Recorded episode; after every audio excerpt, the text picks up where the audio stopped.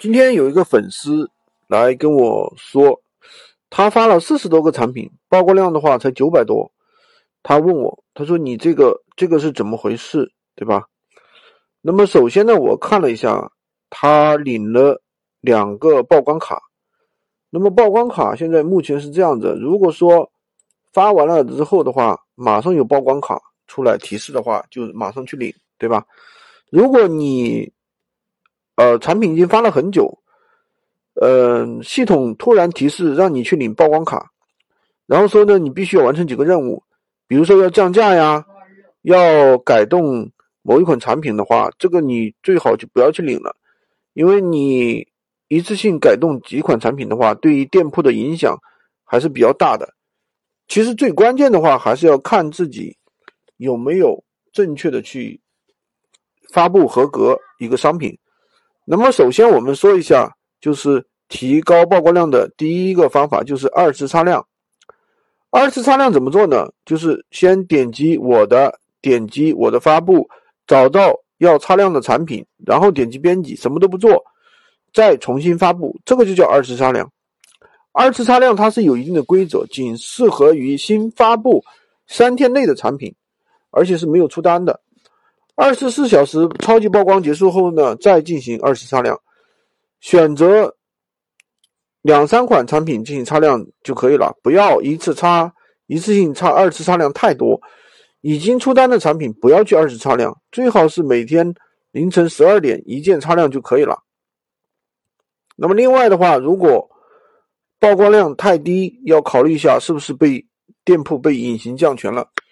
什么叫隐形降权呢？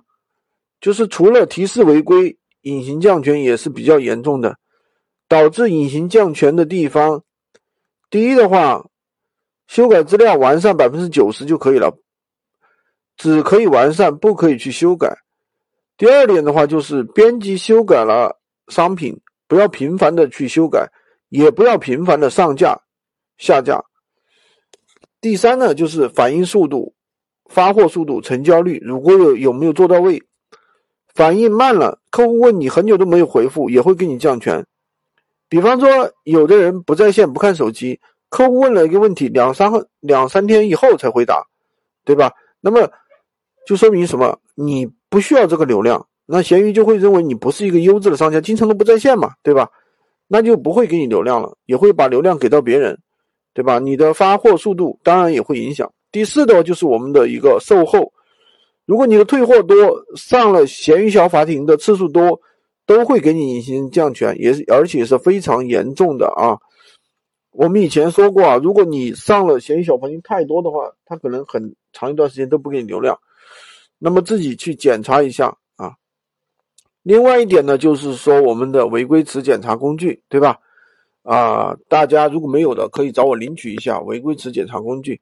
然后把十五天不出单、曝光量特别低的产品的话去换新，可以现在可以改一些春夏季的热销款，选品的话其其实比较重要啊，大家要多上一些这个春夏季的热销款，要看一下自己的隐形降权的一个规则，容易隐形降权的事情呢不要做，及时发货，及时回回复，不光是要做好上好架，而且我们要。做好我们的运营。好的，今天就跟大家分享这么多。如果你想学习更多的闲鱼无货源干货，可以点赞关注我，也可以订阅我的专辑，当然也可以加我的微三二零二三五五五三五，获取闲鱼快速上手。